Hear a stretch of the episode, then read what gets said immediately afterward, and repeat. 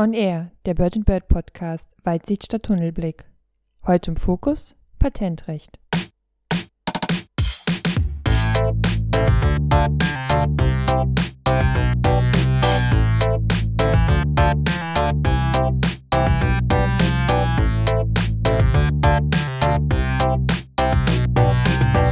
Liebe Zuhörerinnen und Zuhörer, äh, herzlich willkommen zur heutigen Ausgabe des Bird Bird Podcasts, in dessen Rahmen wir regelmäßig aktuelle und spannende Rechtsfragen mit erfahrenen Praktikerinnen und Praktikern diskutieren. Mein Name ist Sarah Baumann und mir gegenüber sitzt gerade Dr. Annika Lükemann. Wir lernen sie heute kennen und reden mit ihr über das große Thema Patentrecht ähm, und klären einige Fragen darüber und versuchen ein bisschen bestimmte auch Fachbegriffe zu klären und so ein bisschen über ihre Erfahrung in dem Bereich zu reden. Äh, am Ende erwartet euch auch wieder die Vogelperspektive, also unser kleiner Ausblick auf die Zukunft. Aber erstmal Hallo, Frau Lükemann, schön, Sie zu sehen mir gegenüber. Hallo, ja, freut mich sehr, dabei zu sein und Sie auch virtuell zu sehen zumindest.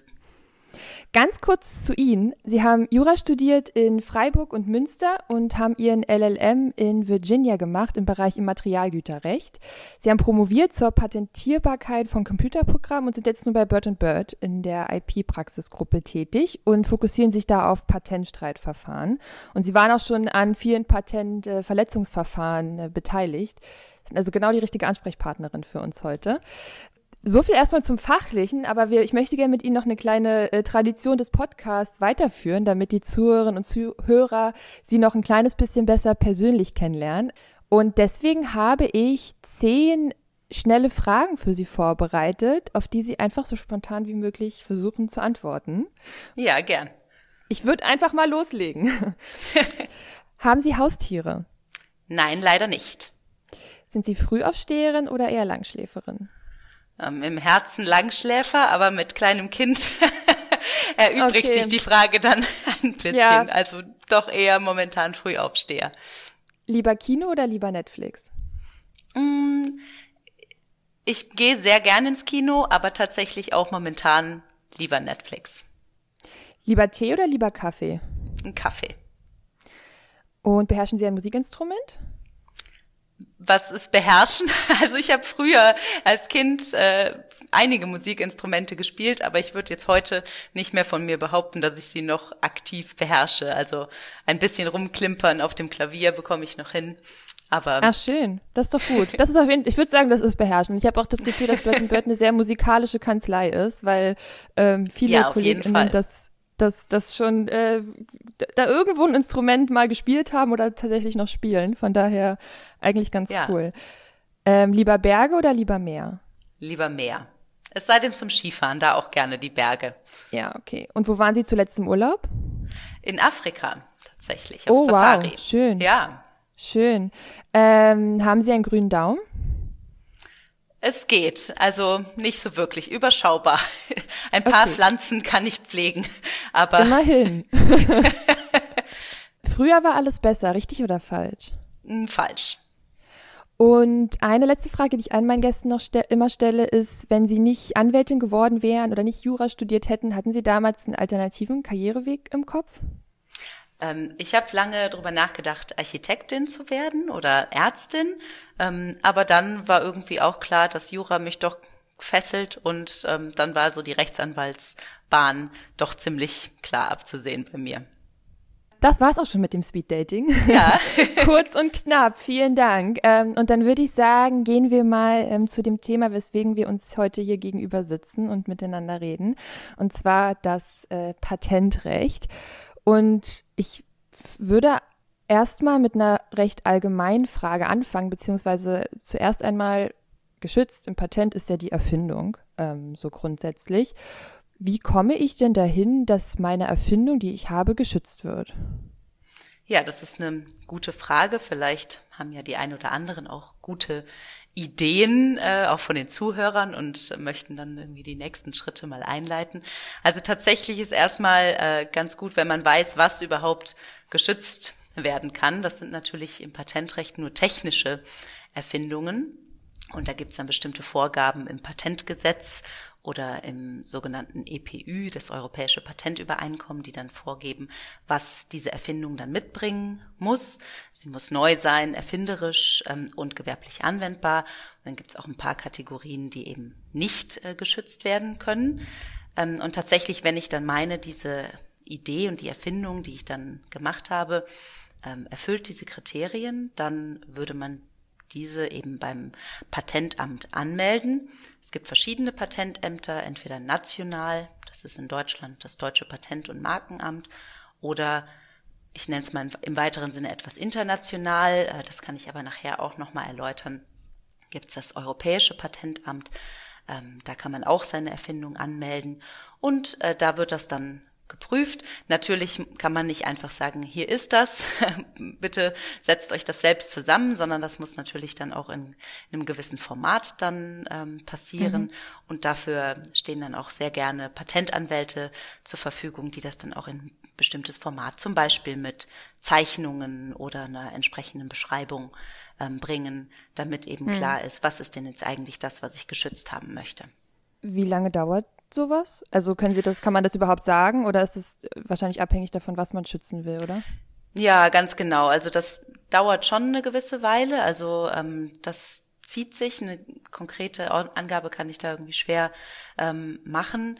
Aber tatsächlich wird man da sich jetzt nicht darauf verlassen können, dass man jetzt innerhalb eines halben Jahres dann plötzlich die Urkunde in der Hand hält, sondern das dauert schon ein bisschen.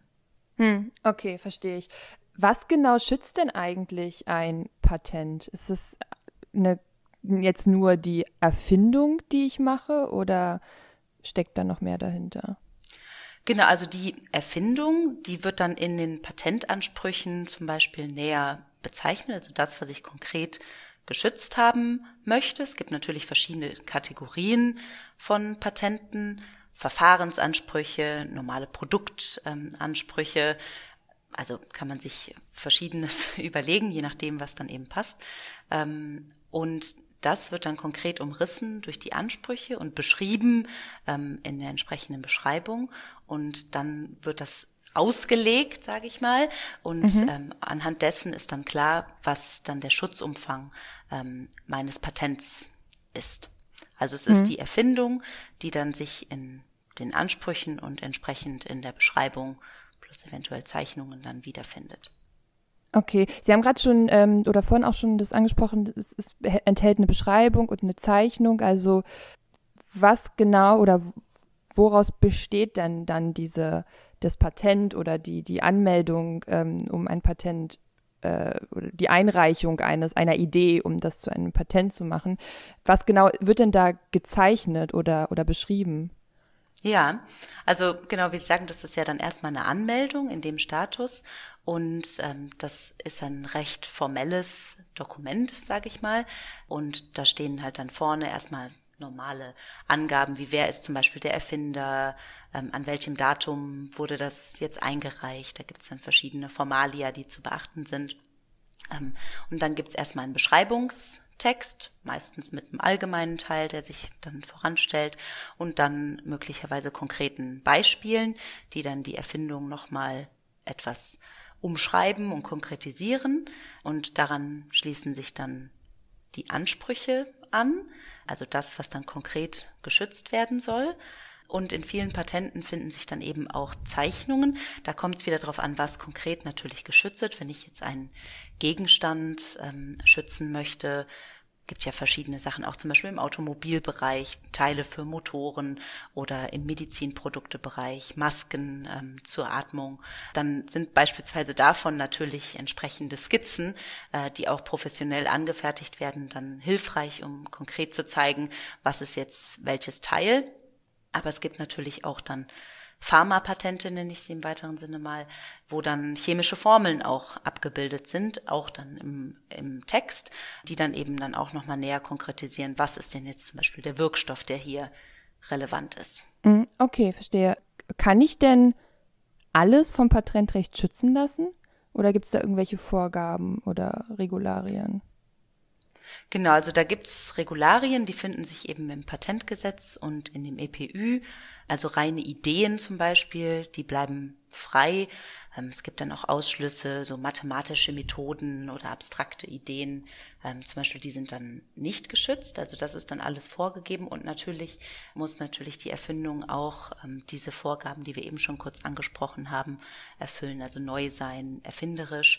Die muss sich also knapp gesagt abheben von dem, was es vorher schon mal gab, mhm. damit man nicht einfach immer wieder das Gleiche neu schützt, denn das Patent vermittelt ja dann eben ein Monopolrecht, mhm. ähm, aufgrund dessen man andere davon ausschließen kann, diese Erfindung zu benutzen und ebenfalls zu verwerten, so dass natürlich dann auch klar umrissen sein muss, was ist eigentlich geschützt und das nicht immer wieder, ja, dasselbe oder das gleiche im Endeffekt dann ähm, wieder patentiert wird und damit dann der Öffentlichkeit nicht zugänglich ja. Wird und bleibt. Okay, das ist ja dann wahrscheinlich auch so ein bisschen ein, ein Schutz des, des Patentamts, dass da nicht zu viele Patentanmeldungen eingehen. Ja, Genau, also das ist natürlich so eine Selbstkontrolle, die man dann erstmal hat und in der Regel ähm, helfen einem natürlich dann auch dabei die Patentanwälte, mit denen dann viele Firmen oder auch Privatleute, die vielleicht in dem Bereich schon mal tätig waren, dann zusammenarbeiten, die dann so eine Erstanalyse machen und sagen, hm, das passt vielleicht, ach nee, das ist hier doch vielleicht nur eine Entdeckung, ohne aber eine konkrete Anleitung. Ähm, das genügt eben dann nicht. Ähm, und dass die dann eben schon mal vorweg sagen, nee, das lohnt sich vielleicht doch nicht anzumelden.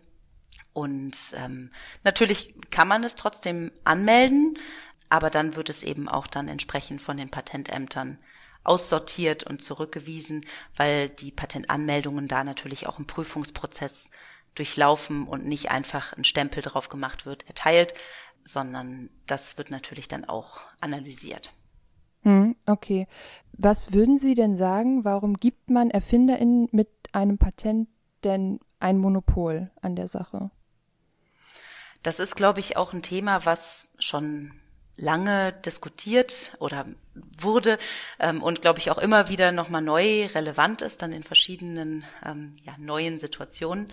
Ähm, es gibt da so Patenttheorien, ähm, nennt man die, also die dann verschiedene Rechtfertigungsansätze dafür bieten, warum eben einem Erfinder das Monopol bereitgestellt wird.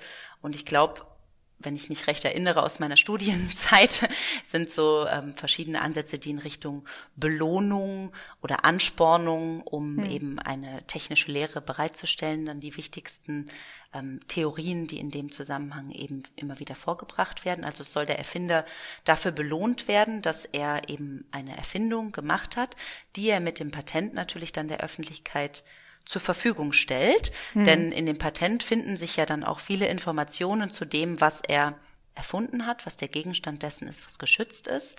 Ähm, und nach Ablauf der Patentlaufzeit kann das dann natürlich auch von der Allgemeinheit verwendet werden. Und vorher kann man das natürlich schon sehen, man darf es dann nicht selbst nutzen, ähm, aber das ist natürlich dann auch so ein bisschen ein Beitrag zum allgemeinen ähm, technischen Wissen, was dann eben damit öffentlich zugänglich und offenbar gemacht wird. Ja, okay. Sie haben vorhin schon mal äh, ganz kurz über internationale Patente äh, geredet. Das heißt, ein äh, Patent, das ich in Deutschland bekomme, das gilt wahrscheinlich erstmal nicht weltweit, oder? Das ist dann ein anderes mhm. Verfahren, was ich durchlaufen muss. Richtig, genau. Also wenn ich beim deutschen Patent- und Markenamt rein nationalen Patent anmelde, dann gilt das auch nur für Deutschland. Ein richtig internationales Patent gibt es auch nicht. Ähm, ich hatte eben vom Europäischen Patentamt noch gesprochen. Wenn man da hingeht und das Patent ähm, anmeldet, dann kann man verschiedene Staaten auswählen, die eben diesem europäischen, dieser europäischen Patentorganisation angehören und sagen, für die und die und die möchte ich gerne das Patent mit haben. Mhm. Das ist aber auch eine gewisse Konstruktion. Das ist nicht ein einheitliches Patent, was in diesen ganzen Staaten dann automatisch gilt, sondern man sagt, das ist, das zerfällt in Bündelpatente. Also es wird, es ist ein Patent, was dann aber trotzdem in nationale Bündel ähm, zerfällt, also zum Beispiel das deutsche Bündel oder das niederländische ähm, Bündel, ähm, mhm. also so dass man dann quasi einen Strauß von verschiedenen nationalen Patenten dann letztlich hält, die auch dann möglicherweise ein unterschiedliches Schicksal nehmen können. Also beispielsweise kann es dann sein, dass in Deutschland der deutsche Teil äh, dieses europäischen Patents später für nichtig erklärt wird. Da gibt es auch verschiedene Instanzen. Also beim Bundespatentgericht wäre das dann in Deutschland in erster Instanz mit einer Nichtigkeitsklage kann man das angreifen. Mhm. Aber es kann sein, dass das in einem anderen Land, beispielsweise Frankreich, weiter aufrecht erhalten bleibt, weil es dann nicht okay. angegriffen wird oder weil die Gerichte das möglicherweise dort anders ähm, beurteilen. Mhm. Es ist ja, also muss ein Patent oder gilt ein Patent in Deutschland denn für immer? Also kann es nur für nichtig erklärt werden, wenn es angegriffen wird oder läuft, läuft es irgendwann aus? Gibt es sowas bei Patenten in Deutschland? Genau, also der Patentschutz ist limitiert auf 20 Jahre nach der Anmeldung. Das ist auch quasi Teil dieses Deals, nenne ich mal, dass man einerseits eine Belohnung dafür bekommt, das Ausschließlichkeitsrecht, Monopolrecht für eine gewisse Zeit, dafür, dass man eben dann der Allgemeinheit sein Wissen bereitstellt. Ähm, aber richtig, das läuft dann irgendwann aus ähm, und kann dann danach dann entsprechend auch allgemein verwendet werden. Okay, alles klar. Eine Sache, ähm, die, auf die ich bei meiner Recherche auch gestoßen sind, bin, ist das Thema Patentrolle. Ich will da gar nicht weiter ähm, tiefer reingehen, weil das, glaube ich, auch ein recht äh, komplexes Thema sein kann. Aber ganz kurz für die Zuhörerinnen und Zuhörer, was sind denn Patentrolle ganz, ganz allgemein? Können Sie das kurz erklären? Ja klar, also tatsächlich ist das ein Begriff, den man ja auch immer mal wieder liest. In den Medien kommt das ja häufig vor mhm. und das ist so ein Begriff, der häufig eher negativ besetzt äh, verwendet wird für ähm, Organisationen, Gesellschaften, die eben eher keine eigenen Produkte auf dem Markt haben ähm, und nur die Patente sammeln, sage ich jetzt mal, also die zusammentrollen und die dann eben gegen andere Unternehmen durchsetzen. Ähm, also das ist ein anderes Wort könnte auch so Non-Practicing Entities sein, die eben also Patente halten, selbst nicht auf den verschiedenen Märkten tätig sind, aber dann eben durch zum Beispiel Lizenzvergabe versuchen, Einnahmen zu machen oder ja, dann eben gerichtlich gegen andere Unternehmen vorgehen, die dann möglicherweise das Patent verletzen, was dann von dem ähm, Unternehmen gehalten wird. Okay, verstehe. Und eine Sache, die mir auch noch unklar geblieben ist, ist, es gibt ja, so wie es Rechtsanwälte und Rechtsanwältinnen gibt, auch Patentanwälte, richtig, die wirklich ähm, den, den Begriff Patentanwalt oder Patent, Patentanwältin tragen dürfen. Was ist der Unterschied? Ist jeder, ist jede Rechtsanwältin, die sich mit Patentrecht beschäftigt, direkt auch eine Patentanwältin oder ist das, ist das nochmal was anderes? Nee, wäre schön, aber nein, das ist, das ist nicht so. Ähm, und tatsächlich ist das auch was, was ich häufig erklären muss, denn mhm. ich persönlich bin Rechtsanwältin im Bereich Patentrecht und wie Sie sagten, gibt es eben daneben Patentanwälte. Das sind ähm, unsere Kollegen auch. Also wir haben bei Bird Bird zum Beispiel auch einige Patentanwälte, mit denen wir oft und gerne zusammenarbeiten. Die mhm. haben eine technische Ausbildung. Das sind Chemiker, Biologen, Maschinenbauer, also aus unterschiedlichen Richtungen ähm, die dann eine entsprechende, ich nenne es mal Zusatzausbildung ähm, gemacht haben zum Patentanwalt. Die dauert auch mhm. ziemlich lang. Und die sind eben dann platt gesagt mehr für den technischen Teil zuständig. Also die können beispielsweise auch bei den Anmeldungen helfen. Die ähm, sind eben dann aufgrund ihrer technischen ja, Sachkunde dann auch bei den Beratungen, was die Frage, ist diese Erfindung neu, ist diese mhm. Erfindung erfinderisch, ähm, mhm. dann die richtigen Ansprechpartner und ähm, sind uns da auch auf jeden Fall bei den verschiedenen Verfahren immer eine große Stütze.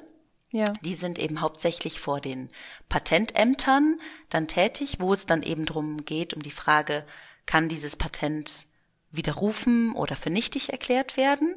Ähm, das ist dann Hauptsache oder hauptsächlich die Aufgabe von den Patentanwälten, wobei wir natürlich da auch häufig unterstützen. Und die Rechtsanwälte, ähm, das ist nämlich das Interessante, wir sind tatsächlich dann für diese Litigation äh, zuständig, wie es auch mhm. häufig mhm. heißt. Das heißt dann für die Durchsetzung von Patenten oder Verteidigung gegen etwaige Klagen. Denn wenn dann ein Patent existiert, wenn es erteilt wurde, dann soll das natürlich auch durchgesetzt werden, dieses Monopolrecht, was damit vermittelt wird. Und dann gibt es entsprechende Klagen, über die man dann ja auch häufiger schon mal in den Medien liest, vor den Landgerichten. Und da sind wir Rechtsanwälte dann eben am Zug, um entsprechend dann unsere Mandanten zu vertreten. Ja, ja, verstehe ich und stelle ich mir auch wirklich spannend vor die Zusammenarbeit, ähm, weil es ja auch teilweise wahrscheinlich sehr ähm, in, in, so Themen reingeht, die sehr spezifisch sind. Wenn Sie sagen, es sind Chemikerinnen zum Richtig, Beispiel ja. oder Biologie studiert haben oder so, das ist ja ein Fachgebiet, was, man, was wirklich nicht so einfach ist, auch zu verstehen und nee, zu durchdringen teilweise, ja. wenn man damit nie ja. zu tun hatte. Ähm, ja. ja, spannend. Finde ich auf jeden Fall ähm, sehr spannender Bereich. Ich habe mich nämlich auch gefragt, nochmal zu Ihnen als, als Anwältin, als Rechtsanwältin zurück. Haben Sie sich schon immer oder während Ihres Studiums für das Thema Patentrecht interessiert oder wie sind Sie in den Bereich gekommen? Oder war das bei vielen ist es ja, ja zufällig also, Referendariat oder so? Oder haben Sie da schon den, das, das Ziel vor Augen gehabt während des Studiums?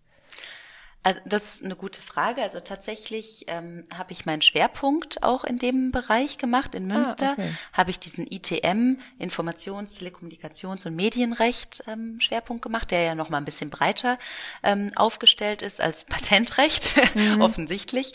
Und es gab aber da auch eine Vorlesung zum gewerblichen Rechtsschutz. Und ich hatte dann gesehen, ach, da kommt ja einiges auf mich zu für den Schwerpunkt und hatte dann gedacht, ach, das klingt alles super spannend und habe mich dann vor dem Schwerpunkt tatsächlich tatsächlich noch für ein Praktikum beworben. Sie dürfen raten, wo?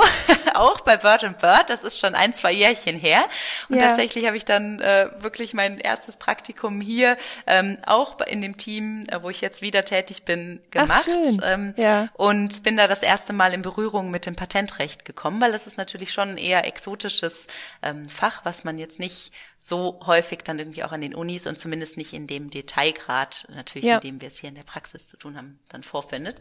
Und das hat mich einfach so gefesselt, damals hier die Tätigkeit, einfach die abwechslungsreichen Aufgaben, die man hat, aber trotzdem den sehr starken Bezug zum, ja, zum normalen Jura-Dasein, also mhm. auch dann die reinen prozessualen Fragen, die sich dann immer wieder auftun dann eben gespickt mit den anderen Sachverhalten, äh, dass mich das so fasziniert hat und ich dann immer weitere ähm, Schritte dann eben in meiner Ausbildung dann auch in Richtung Patentrecht äh, gegangen bin und dann äh, darauf ausgerichtet habe. Also ich hatte ja dann den Schwerpunkt dementsprechend und war dann, was Sie auch eben ähm, netterweise einleitend schon gesagt hatten, nach ähm, in dem ersten Staatsexamen in den USA für mein LLM, wo ich dann auch sehr viele Kurse ähm, zum dortigen Patentrecht besucht habe, was auch sehr, sehr spannend äh, war, dann das da einfach mal Unterschiede ja. zu sehen und dann auch zu dem Thema promoviert. Also es hat mich schon oder es begleitet mich schon eine Weile, das Patentrecht. Okay. Ähm, okay. Aber es ist bis jetzt noch nicht langweilig geworden, im Gegenteil. Ähm, ja. Man äh, findet immer wieder neue interessante Fälle vor, äh, mit denen man sich befassen kann. Ja, ich kann auch gut verstehen, dass äh, viele eher Respekt haben vor dem Thema, weil es ja doch ein sehr umfassendes Thema ist und viel beinhaltet. Ähm, aber ich denke, sie konnten uns wirklich gut darstellen, dass es aber auch ein sehr, sehr interessantes Thema ist und sich es wirklich lohnt, sich das Rechtsgebiet mal anzuschauen oder sich näher damit zu befassen. Ich habe am Ende noch eine Frage an Sie. Das ist unsere Vogelperspektive, also der kleine Ausblick auf die Zukunft. Und da würde ich gern von Ihnen wissen, denken Sie, dass das Patentrecht in der Zukunft an Bedeutung gewinnen wird?